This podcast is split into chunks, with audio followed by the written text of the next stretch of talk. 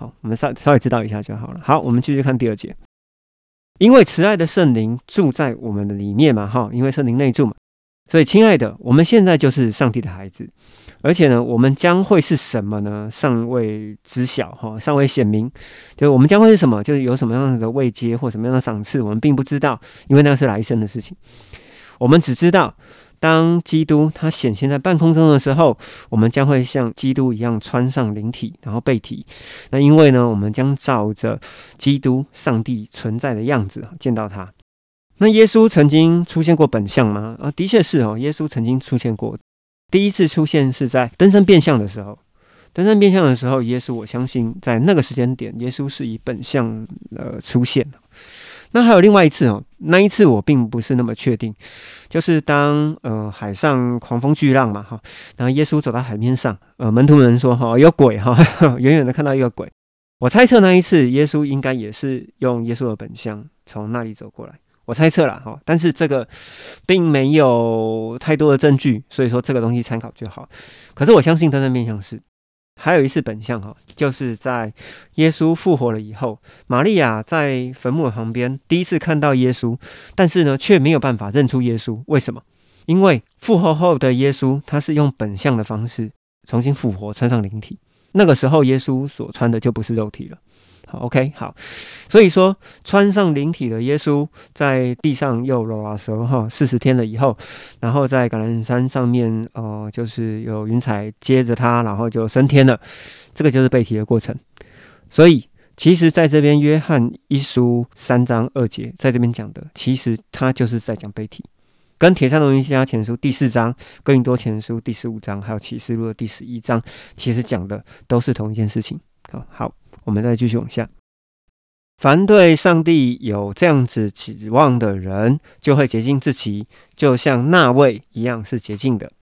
而凡犯罪的人呢，就是做了违法的事情。好，凡违背律法的，就是罪。那呃，第四节这边我要稍微提一下哈，在这边讲的法哈，其实并不是在讲说是犯了什么什么罪啊，什么法。呃，在这边。按照上下文前后章，其实还是在提着阴性诚意，也就是说，你必须要去承认耶稣是基督。如果你不承认耶稣是基督的话，那你就是落在罪的里面。好，其实就是这样子。也就是说，没有透过耶稣是没有第二条路可以脱离这个世上的罪的。好，其实其实大概大概原则上就是这样子啊。好，所以说第四节所说的。法好跟罪啊，请大家要搞清楚哈，还是要继续扣连在承认耶稣是基督好的这件事情身上。那在第三节里面，我要稍微写一下哈，我要稍微解释一下，就像那位是洁净的，什么叫那位？那位其实我们在呃新约的书信里面，我们会有时候会看到，当写信的人用那位的时候，我们就可以明白。那位这两个字是从西元前四五八年以斯拉颁布新律法之后，法利赛派所留下来的遗毒啊啊！因为呢，他们那个时候觉得犹太人嘴巴是不干净的，所以呢，不可以直接称上帝的名字。于是旧约上帝的名字从以斯拉颁布新律法之后，就代称成为那位。好，什么耶和华哈这些东西都没有哦，好，就只有那位。好，那雅位当然也不会出现了。而可是我们的信仰里面哦，其实常常都是需要靠着言语、靠着声音来呃发展一些能力的。好，所以呢，如果你把上帝的名字给禁掉了，也就等于是把上帝的名字给抹除了，就好像在出埃及记里面曾经有提到的，要把马亚玛利人名字抹除一样。好，所以说其实这个影响力、这个杀伤力其实是非常大的。好，让大家知道一下。接着我们看第五节。而且你们知道，那位曾经显现，为了要把罪给除掉，但是在他的里面并没有罪。所以第五节其实我觉得也不需要太多的解释哈，因为我们知道那位啊，也就是上帝，好，也就是耶稣，哈，就是同一位了。他出现在这个世界上，然后呢，用自己的死，然后完成了赎罪祭。那因为我们在上一集的十字架的七个功能里面应该有提到过吧？好，所以说如果不太确确定这个十字架七个功能的人，哦，可以去听一下上一集。好，上一集应该讲的蛮清楚的。接续着我们继续看第六节。凡住在耶稣基督里面的哈，就成为团契，成为一体，不犯罪。好，那凡犯罪的呢？哦，就是未曾见过耶稣，也未曾认识圣灵。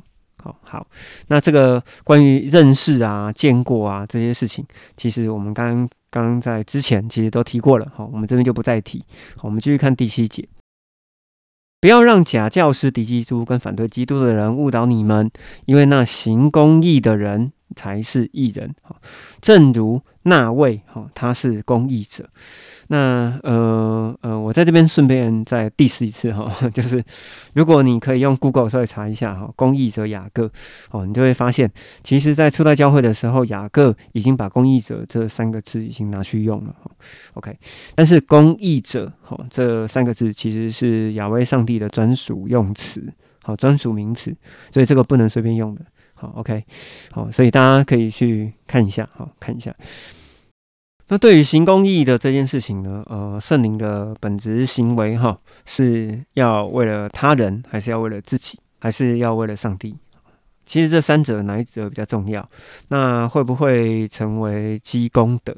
好，因为这个看似哈表面一样的行为，因为都是像做好事，可是呢，但是这个基础却是不同的。所以说，两颗苹果啊，看似是一模一样，但是里面有一颗却是有毒的。就好像哥林多后书的第十一章里面曾经写过，假使徒也装作是基督的使徒，撒旦也装作是光明的天使。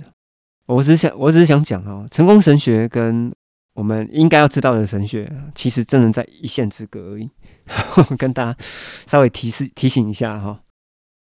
好，我们第八节我们继续，因为魔鬼是起初就犯了罪，犯罪的人是出于魔鬼，为此上帝的。其中的一位，好，或者是说上帝的里面的那位啊，以肉身显现，就是为了要毁灭魔鬼的作为。那魔鬼的作为是什么呢？那其实就是让人陷在罪里面。既然上帝已经毁了魔鬼的作为，好，那也就代表是说圣灵就可以从新约的这段时间正式内住在我们的里面可是我们必须要问：魔鬼在起初的时候就犯罪，那魔鬼到底犯了什么罪呢？哦，这个也许我们在启示录的时候，我们可以再讲一下。接着我们看第九节：凡从上帝生的，就不犯罪，因为上帝他的本性也存在上帝生的人的里面。因为上帝生的人就是从上帝生的。废话啊！上帝生的人，他不能，或者应应该讲说不会犯罪。哦，应该是说不会陷在魔鬼所创造的罪里面应该是这样讲。但是。我们必须要讲一下哦。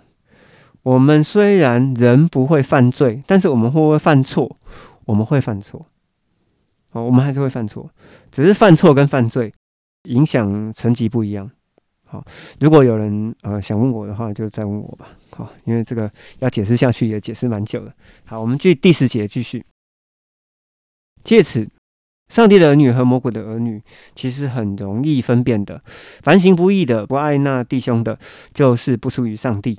因为呢，我们要彼此相爱，这就是你们从起初听见保罗所说的讯息。那不要像该隐一样哦，他是从恶者来的，而且呢，杀了他的弟兄。那该隐为什么要杀了亚伯呢？因为他自己的行为是邪恶的，而他的弟兄行为是正直的，都是献祭嘛。都是相信上帝嘛？那为何该隐就邪恶，亚伯就正直？那该隐为何是从邪恶而来的？请大家好去参考一下那个创世纪的第三章跟第四章。对啊，你们不会觉得说约翰这样写，然后这段怪怪的吗？好了，这个我们有空，这个我们有空在一起。好，但是呢，我把这个问题先点出来，让大家知道一下。第十三节。然后兄弟们，若是人恨你们哦，你们都不要惊讶。为什么不要惊讶？当然不惊讶，因为圣灵跟魔鬼的价值观本身就不一样嘛。我们知道，因为我们在里面有圣灵的本质，所以爱弟兄、爱灵舍嘛。那也因为透过阴性称义，我们已经出死入生了。因为基督带我们离开了死，又进入了生。这在保罗书信的罗马书第六章里面，其实一到第十一节其实就有提到，保罗说基督领我们离开基督的死，而进入了阴性称义的生嘛。好，而没有爱心的人，也就是说没有真理也没有灵性道德的人，他们就会仍然住在死亡当中。接着我们看第十五节，没有爱心，也就是没有真理、没有灵性道德的人，凡痛恨不喜欢自己弟兄的人，就是杀人的，也就是谋杀者、凶手跟魔鬼。而且你们要知道，凡杀人的凶手就没有永生。好，也就是圣灵的本质跟真理没有真的住在它里面。可是我会觉得很奇怪啊，像之前的艾辰，他在泸州坠楼嘛，哈，还有陈金星，他杀了白小燕，然后最后在呃枪决之前，然后他听说也是信了基督教。这些人没永生吗？还是牧师骗人？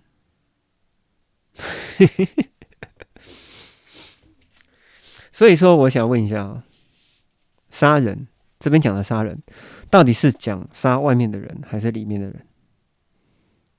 好，大家想一下哈。好，我们第十六节继续。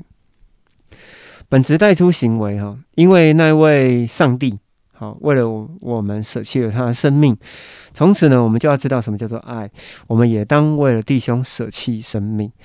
而凡有在世上的财物的，看见自己的弟兄有所缺乏，却关闭了他在他里面的怜悯，上帝的爱又怎么会住在他的里面呢？哦，也就是说，看到需要就就需要把自己的一部分拿出去了。好，简单讲是这样。好，好，第十八节，孩子们嘛，你们相爱不要只是说，好，也就是说不要只是用教导哈卖。跟他共念哈，也不要舌头哈，其实应该是说，也不要用，只是用话语里面的所作所为，却要照着真理。因为这个爱的行为，也就是果子，我们将知道我们的行为是出自于真理。而且在基督的审判台前呢，我们的心如果责备自己，上帝的爱会比我们还要大哈，他会知道一切。其实我觉得第二十节这一半应该是讲说，上帝能够明白我们的软弱了。第二十一节，我们继续。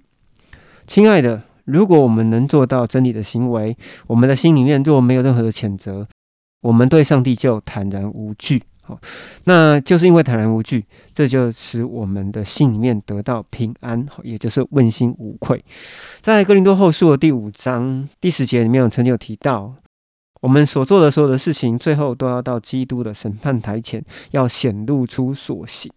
而在约翰福音的第十三章，呃，耶稣交代我们，在最后的晚餐里面，我们要彼此洗脚。所以说，这个工作其实就是要高服侍低，大服侍小，哈，彼此洗脚，要展现出我们的社会责任。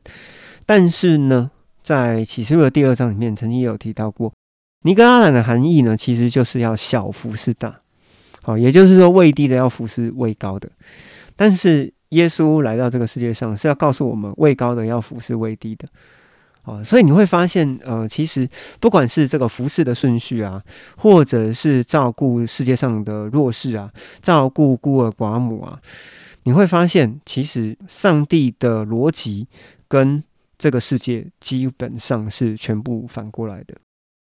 你会发现有这个样子，好，基本上是跟这个世界上反过来的。所以刚刚在经前面的经文里面才会提到嘛，世人不会认识我们，因为世人搞不清楚我们到底在干嘛。我想应该就是这个逻辑了。好，我想应该就是这个逻辑。好，第二十二节我们继续，因为我们遵守上帝他的命令，而且我们做的这些事情在上帝面前是蒙喜悦的，所以我们请求他就会给我们。我们要相信。他在里面那位，也就是耶稣基督的名，而且呢，我们必须要照着他的命令来彼此相爱，并且在那遵守上帝命令的人，就要住在上帝的里面，好，也就是跟基督成为一体。那圣灵呢，也就是会住在这些遵守者，好，也就是这些服从命令的人的里面。那由于父赐给我们圣灵嘛，从这一点哈，也就是从彼此相爱啊、社会责任的这一点里面，我们就可以知道圣灵就是住在我们里面的。那今天我们来稍微做一下重点整理。属于圣灵的人呢，在七号吹响之后呢，当基督显现的时候，身体呢就会发生改变哈，那就会提到空中与基督相遇，死了也不用怕。哦，因为死了该复活的就就会活过来，那活不过来的，那就是等下一次的复活。哈，所以说其实也没什么好担心的了哈。啊，因为逻辑就是这么简单。那因为信基督而称义离开罪的人呢，就会与基督成为团契，也就是说成为一体。啊，那圣灵与魔鬼呢，由起初开始的时候，其实本质就不同。好，那是什么本质不同？其实之前有讲过了。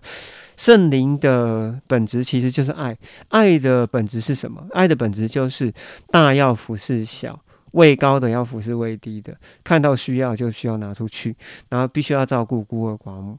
好，这个就是本质的不同。那魔鬼的本质呢，其实就会变得比较不一样。好，就是呃，会比较以自我为中心为为角度了哈。所以属灵与不属灵呢，其实是很容易分辨的。就你就去看那个目的因就好了。哦，不要看一个事情的表象，去看一个事情的目的因，看那个基础的那个目的因。如果你可以看得清楚这个事情的目的因，其实你就很容易分辨。其实没有那么困难的哈，没那么困难。那最后一个就是呃，学习基督要为门徒洗脚，大福是小哈，然后社会责任。那好，让我们在基督的审判台之前哈，有一天我们可以去交账。好，这就今天的重点整理。